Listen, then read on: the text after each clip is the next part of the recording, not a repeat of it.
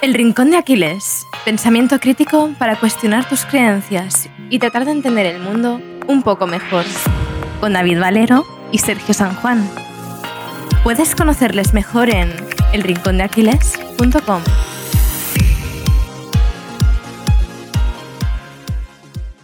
Las personas que ganan más dinero no son las que más saben. Dijo John Given que la educación es la capacidad para afrontar las situaciones que plantea la vida. En la misma línea, Herbert Spencer escribió, El gran objetivo de la educación no es el conocimiento, sino la acción. En el podcast de hoy recurrimos a uno de los clásicos para aprender el arte y cultivar y mejorar las relaciones humanas. En este episodio que estás escuchando, conocerás las ideas más importantes del libro Cómo ganar amigos e influenciar en las personas, de Dale Carnegie. El hilo conductor de todo el episodio lo marcan las frases que lo han abierto hay que poner el conocimiento en práctica. Por eso trataremos de acompañar el episodio con ejemplos y accionables claros. Primero, conocerás las tres técnicas fundamentales que Dale nos plantea para tratar a los demás. Después, aprenderemos las seis maneras de agradar a los demás. Tercero, descubriremos cómo los demás pueden pensar como tú con el arte de la influencia. Y por último, hablaremos de cómo ser un líder cambiando a los demás sin ofenderlos ni despertando resentimientos. Empecemos por las tres técnicas fundamentales que nos plantea Dale para tratar a los demás. Primera técnica. Si quieres recoger miel, no des puntapiés a la colmena. El título del capítulo ya nos regala la primera perla. Por muy grandes que sean los errores, rara vez alguien se critica a sí mismo. Si quieres que una persona cambie, criticarla no es la mejor forma de abordarlo. Cuando criticas a alguien, le pones a la defensiva y en lugar de facilitar el cambio, lo entorpeces. En el episodio 118, titulado El miedo a salir del grupo y cómo hacerle frente, ya hablábamos de lo que nos gusta gustar. La frase de Hans Sale recoge la idea y la complementa. En la misma medida en que anhelamos la aprobación, tememos la condena. Nos quejamos, criticamos y condenamos a los demás con demasiada frecuencia, Echamos culpas de los problemas de nuestra vida a otras personas. Rehuimos la responsabilidad. Justo lo contrario a la primera técnica fundamental que nos plantea Dale. No critiques, no condenes ni te quejes. Vamos, Sergio, con la segunda técnica. ¿Quieres que alguien haga lo que tú quieres? Digamos, por ejemplo, que quieres que tu jefe te suba el sueldo o que tu pareja pase más tiempo contigo. Fácil. Haz que quieran hacerlo. ¿Y cómo te estarás preguntando? Mediante el elogio. Dijo William James, el principio más profundo de la naturaleza humana es el anhelo de ser apreciado. Los premios nos hacen sentir importantes. Un reconocimiento sincero es la mejor manera de lograr que los demás hagan lo que queremos conseguir. A menudo hacemos lo contrario. Damos por sentado a las personas que nos rodean y rara vez les mostramos nuestro aprecio sincero. Y ojo, no te estoy hablando de la duración y el elogio barato. Eso huele mal a la legua. La sinceridad debe acompañar al elogio o si no, el efecto será justamente el contrario. Esta es la segunda técnica fundamental de cómo ganar amigos e influir en las personas. Demuestra aprecio honrado y sincero. Vamos ahora con la tercera y última técnica. Para influir a los demás, habla de lo que ellos quieran hablar. Es difícil no asentir con la frase anterior, pero ¿cuántas veces escuchas a los demás con un interés real? ¿Cuántas veces dejas hablar a la otra persona sin pensar en qué será la siguiente frase que le vas a soltar? A las personas les interesan sus problemas, no lo mal que ha ido tu día por la bronca del jefe. Cambia entonces el chip y trata de ver las cosas desde el punto de vista de la otra persona. Cállate más a menudo y escucha. ¿Qué es lo que le interesa a la otra parte? Trata de despertar su deseo, incluso que sientan que su orgullo está en juego. Deja de intentar apuntarte el tanto de las ideas y permite a los demás que las sientan como suya. Esta es la tercera técnica fundamental de este gran libro. Despierta a los demás un deseo vehemente. Pues ahora David, que tenemos las tres técnicas fundamentales, antes de pasar con la siguiente parte, vamos a hacer un breve repaso. Primera técnica, no critiques, no condenes ni te quejes. Segunda técnica, demuestra aprecio honrado y sincero. Tercera técnica. Despierta en los demás un deseo vehemente. Además de estas técnicas fundamentales, Dale En la segunda parte del libro profundiza en las seis maneras de agradar a los demás. Vamos a escuchar una por una en qué consisten. Primera forma de agradar a los demás. Se pueden ganar más amigos en dos meses interesándonos en los demás que en dos años tratando que los demás se interesen en nosotros. La frase del libro recoge la idea. Demuestra interés sincero por los demás. Sincero de verdad. Recuerda que las mentiras tienen las patas muy cortas. Segunda forma de agradar a los demás. Sonríe. Una buena primera impresión es crucial. Y si no, que se lo digan a los suscriptores de nuestra newsletter. En el primer mail que reciben les hablamos de por qué las apariencias son tan importantes. Si no estás suscrito, te dejamos el link en las notas del episodio, por si quieres saber la respuesta. Volviendo con esta segunda idea, la expresión de tu rostro dice mucho más que la ropa que llevas. Una sonrisa no cuesta nada y crea mucho. Así que si quieres agradar a los demás, sonríe más a menudo. Y pasamos ahora con la tercera forma de agradar a los demás, que es recordar el nombre de la persona. ¿Por qué? Porque es el sonido más dulce e importante para ella. Dijo Emerson que los buenos modales se hacen de pequeños sacrificios. Recordar el nombre es ese pequeño sacrificio que hace sentir única a la persona que tienes enfrente. Vamos con la cuarta manera de agradar a los demás y es tratar de ser un buen oyente. Ya lo hemos comentado en uno de los principios, hablamos demasiado y escuchamos demasiado poco. Anima a los demás a que hablen de sí mismos. Guárdate tu opinión más a menudo. Regala a los demás el elogio de escuchar de forma activa. Especialmente difícil hoy en día, con la velocidad que llevamos y de la que te hablamos hace unos episodios. Nadie parece tener tiempo para escuchar. Muchas veces lo que necesita la otra persona es un oyente que le escuche. Conviértete en esa persona. Intenta ser un buen oyente. La quinta manera de agradar a los demás con ser un buen oyente muchas veces no es suficiente. También tienes que intentar ser un buen conversador. Y el consejo de Dale, hablar pensando en lo que le interesa a los demás. De nuevo, hay que hacer el esfuerzo de dejar de sentirse el centro del universo para interesarse de forma sincera por el otro. El mejor camino para llegar a una persona es hablarla de lo que más valora. Y vamos con la sexta manera de agradar a los demás, haz que la otra persona se siente importante y hazlo, de nuevo, de manera sincera. La regla de oro, haz a los demás lo que te gustaría que te hicieran, es aplicable en muchos contextos. A todos nos gusta sentirnos importantes. ¿Por qué no hacer sentir importante a la otra persona para agradarla? Reconoce de forma sincera el valor de la persona que tienes enfrente y haz que ella lo sienta. Y antes de seguir, vamos a recapitular todo lo que llevamos hasta el momento para que puedas quedarte con las ideas y las puedas aplicar en tu día a día. Empezamos con las tres técnicas fundamentales para tratar a los demás. La primera, recuerda, no critiques, no condenes ni te quejes. La segunda, demuestra aprecio honrado y sincero. Y la tercera, despierta en los demás un deseo vehemente. Y también acabamos de navegar a través de las seis formas de agradar a los demás. La primera de ellas, interésate de forma sincera por los demás. La segunda, sonríe más a menudo. La tercera, recuerda el nombre de las personas. Es el sonido más dulce e importante que van a escuchar. La cuarta, trata de ser un buen oyente, animando a los demás a hablar de sí mismo.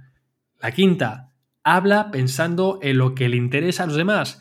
Y la sexta, haz que la otra persona se siente importante y hazlo de forma sincera. Y con este recordatorio, David, vamos a pasar ya al tercer bloque del libro para descubrir cómo los demás pueden pensar como tú con el arte de la influencia. En este bloque vamos a recoger las ideas de forma más desordenada que los otros dos para que puedas conectarlas mejor entre sí. Las discusiones se ganan en las películas. Tratar de demostrar a alguien que se equivoca es la mejor forma de herir su orgullo. Para sacar lo mejor de una discusión, evítala. Benjamin Franklin recogió la idea en la siguiente cita. Si discute usted y pelea y contradice, puede lograr a veces un triunfo, pero será un triunfo vacío, porque jamás obtendrá la voluntad del contrincante. Discutir pasa por dañar la importancia a la otra persona, atentando directamente con los principios que hemos comentado antes. Si puedes evitar las discusiones, mejor. Aunque por aquí, y aunque llevemos la contraria de él, somos fans de las discusiones bien llevadas y desde el respeto, así que este consejo cógelo con pinzas o interprétalo como tú quieras. Y muy en la línea esta idea de las discusiones está la necesidad que tenemos a veces de señalar los errores ajenos. No caigas en la trampa. Quizás en el corto plazo te sientes liberado por delegar la responsabilidad y dar rienda suelta a tus impulsos. Pero en el largo, señalar los errores de la otra persona por muy ciertos que sean, perjudicará tus relaciones. Respeta la opinión de la otra persona y no le digas que está equivocada. Decirle su error es la forma más rápida de herir su orgullo, y eso no es una muy buena idea. Todo lo contrario ocurre cuando el error lo cometes tú. Tarde o temprano saldrá a la luz. Si te abres a la otra persona y tienes la humildad y el coraje suficientes para demostrar tu error, generarás una confianza brutal. La vulnerabilidad aunque da miedo, se valora positivamente cuando es sincera. Cuando te equivoques, reconócelo. Evitarás así posibles futuros enfrentamientos y construirás relaciones más sólidas y sanas basadas en la confianza. La próxima idea la recoge de forma brillante Abraham Lincoln, en la frase de se atrapan más moscas con una gota de miel que con un barril de hiel. Lo más rentable en esta vida es ser amable, el aprecio genera mejores resultados que el enfrentamiento. Busca el lado positivo y trata de construir desde ahí. Con el mismo razonamiento, debemos buscar el sí de la otra persona al principio. Discutir no da beneficios. Conseguir ese primer sí, como las gotas de miel de las que nos hablaba Lincoln, nos permitirá influir en la otra persona al enviarla en la dirección positiva. Para lograr muchas de las ideas de las que te hemos hablado, necesitas hablar menos que la otra persona. La otra persona sabe más que tú de sus problemas. En lugar de hablar sobre tu libro, hazle preguntas. Demostrarás así el interés sincero que tan útil es para agradar a los demás. La misma filosofía deberías seguir cuando tratas de ideas. A nadie le gusta sentir que se le quiere obligar a hacer algo. Deja que la otra persona sienta la idea como suya. Deja la semilla, no impongas el pensamiento. Si quieres que el plan elegido en tu grupo sea el que a ti te apetece, habla de todo lo bueno que tiene y trata que la otra persona sienta que ha llegado ella misma a ese magnífico plan. Al sentirla como suya, la defenderá con uñas y dientes y lograrás así tu objetivo. Para que la otra persona se sienta cómoda y respetada, trata, y repetimos por decimonovena vez, de forma sincera de ver las cosas desde su punto de vista. La otra parte tiene sus motivos para actuar y pensar como lo hace. Busca y trata de entenderlos, Pregúntate por qué esa persona querría hacerlo de esa manera. Las respuestas te llevarán en la mayoría de ocasiones a la reflexión que comparte Dale. Si yo estuviera en su lugar, no hay duda de que me sentiría igual que usted. De esta forma podrás simpatizar más aún por las ideas y deseos de la otra persona, lo que te permitirá actuar desde otro prisma totalmente diferente. Para cerrar este bloque, Dale nos regala tres consejos para que nuestras ideas calen en la mente de los demás. El primero consiste en apelar a los motivos más nobles. Las personas tienden a tener un alto autoconcepto de ellas mismas. Cada uno suele ser noble y altruista en sus propios términos. Incluso, como hablamos con David Saavedra en el capítulo 119, hasta las personas de un movimiento radical como el nazismo creen actuar bajo las ideas de lo bello, lo bueno y lo justo. Si logras apelar a estos motivos, la gente tendrá un motor más profundo para cambiar. El segundo consejo para que nuestras ideas calen en la mente de los demás es la dramatización. No basta con decir la verdad, hay que hacerla vívida, interesante y espectacular. Tienes que llamar la atención, y eso pasa por presentar algo nuevo y diferente. No basta con las buenas ideas, hay que ser capaz de ponerlas en escena. Y si ninguna de las cosas anteriores te da resultados, prueba con este tercer consejo. Lanza un reto que estimule la competencia. El deseo de superarse y el trabajo en sí mismos es de los mayores motivantes de las personas. Queremos ser importantes, sobresalir. Este consejo implica usar este deseo profundo a tu favor y lanzarle retos a las personas. Y bueno, ya Dale, para cerrar el libro, comparte sus consejos para ser un líder y conseguir, importante, sin ofender ni despertar resentimientos, el cambiar a las personas. Vamos a conocer las mejores ideas que nos regala en el libro en esta última parte del episodio. Primero, si tienes que criticar, aunque lo mejor es no hacerlo, como hemos visto, trata de introducir la crítica después de regalar un elogio.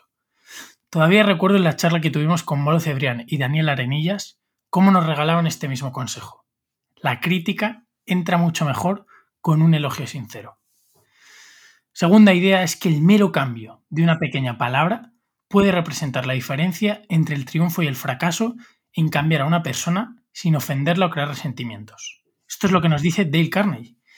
Ya sabes lo que dice el dicho, todo lo que va delante del pero no sirve.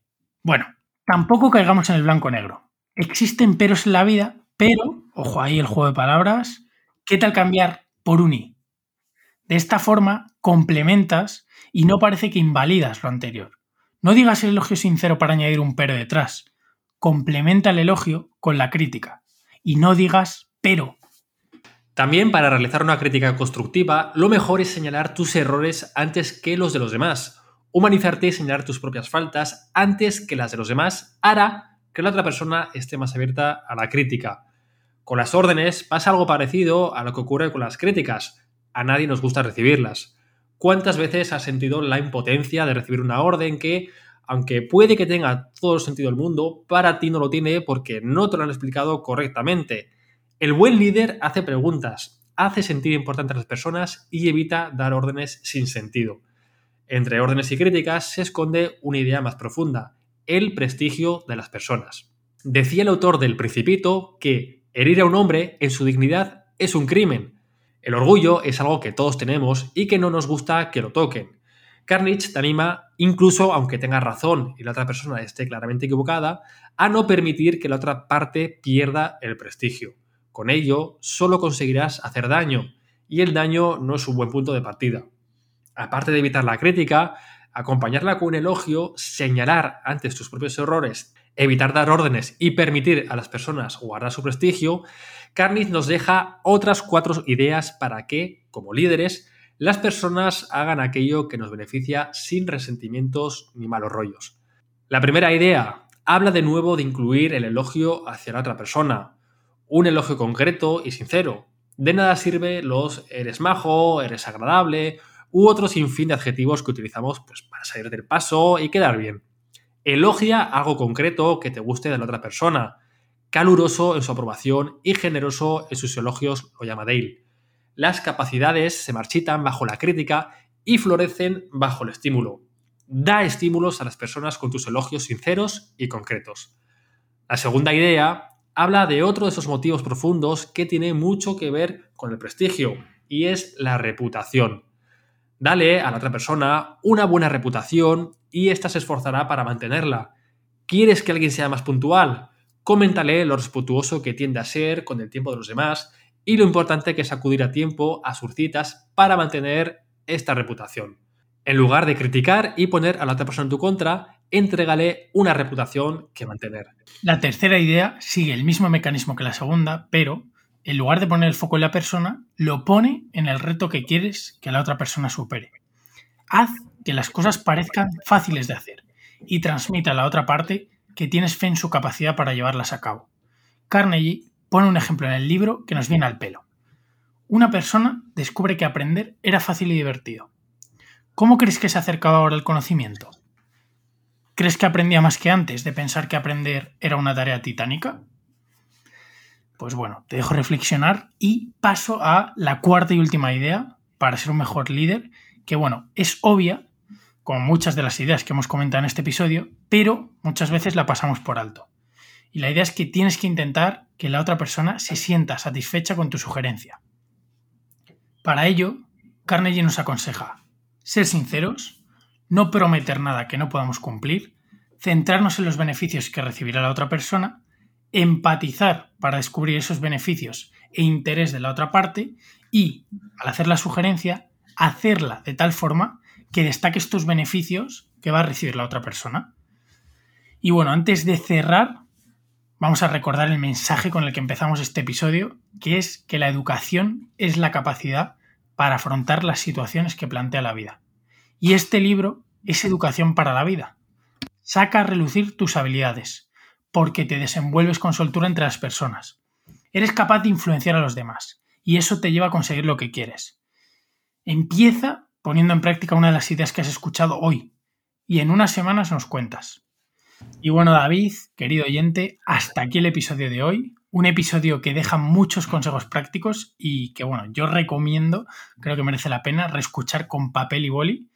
Y lo que decimos siempre, esperamos que te haya gustado. Si te ha gustado, compártelo con un amigo, que es la mejor forma que tienes de apoyarnos. Y recuerda que todos los miércoles enviamos una newsletter con tres cosas. Un podcast, una reflexión y un artículo para entender el mundo mejor. Nosotros nos despedimos hasta el miércoles que viene. Adiós. Adiós. Si te ha gustado este episodio, compártelo. Puede que a alguien le sirva. Y si quieres estar al tanto de todo lo nuevo, no te olvides de seguirnos en redes sociales y en nuestra web, elrincondeaquiles.com.